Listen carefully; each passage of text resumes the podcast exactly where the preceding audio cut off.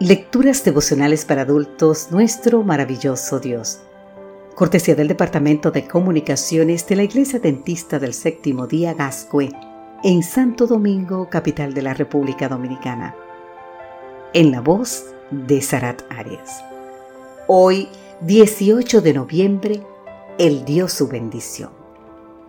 El libro de Números, capítulo 23, el versículo 8 nos dice, ¿Cómo he de maldecir a quien Dios no maldice? ¿Y cómo he de condenar al que el Señor no condena? Balaán sabía muy bien que mientras Israel fuera fiel al Señor, nadie podría maldecirlos. Aún así se prestó para hacer precisamente esa obra de iniquidad. ¿Por qué?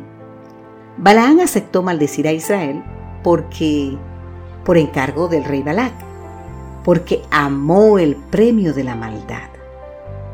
Te invito a leer más en el libro de Segunda de Pedro capítulo 2. Las palabras halagüeñas de Balac, yo sé que el que tú bendigas, bendito quedará, y el que tú maldigas, maldito quedará. Te invito a leer eso en el libro de Números capítulo 22. Unidas a los costosos regalos que los embajadores le ofrecieron, fueron más que suficiente para que quien en el pasado había sido profeta de Dios, aceptara el vil encargo de maldecir al pueblo de Israel. Sin embargo, cuando se dispuso a cumplir su perversa obra, ¿qué palabras salieron de su boca? Las que señala nuestro texto de hoy. ¿Cómo he de maldecir a quien Dios no maldice? ¿Y cómo he de condenar al que el Señor no condena? En lugar de maldiciones, solo pudo pronunciar bendiciones. Luego intenta por segunda vez. ¿Qué dice entonces? ¿No es un simple mortal para que mienta o cambie de parecer? Si él habla, ciertamente actúa. Si él dice algo, lo lleva a cabo. Yo he recibido la orden de bendecir. La bendición de Dios no puedo revocarla. Así nos dice en el libro de Números capítulo 23, los versículos 19 y 20. Es decir, más bendiciones. Todavía intenta maldecir a Israel una tercera vez. Ahora que dice, cuán hermosas son tus tiendas, Jacob, y tus habitaciones, Israel. Benditos sean los que te bendigan y malditos los que te maldigan. Números 24, versículos 5 y 9 fracaso total. El rey Balaá creyó que podía manipular a Dios de la misma manera en que los sacerdotes paganos lo hacían con sus deidades, es decir, por medio de sobornos. ¿Por qué no pudo lograrlo? Obviamente porque Dios no puede ser sobornado.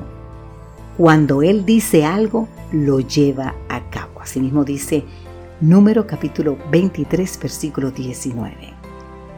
Pero hay aquí otra poderosa razón cuando Balaán intentó maldecir al pueblo de Dios, porque en ese momento Israel permanecía fiel a Dios. Qué mensaje tan alentador al comienzo de este nuevo día. Querido amigo, querida amiga, cuando Dios te bendice, no hay en todo el universo poder alguno que pueda anular esa bendición. Pero es indispensable, mi amigo, mi amiga, que te mantengas en los caminos de Dios. Puestos los ojos en Jesús. De ahí la importancia del siguiente consejo, que podemos encontrarlo en el libro Patriarcas y Profetas, página 490, de la autoría de Elena G. White.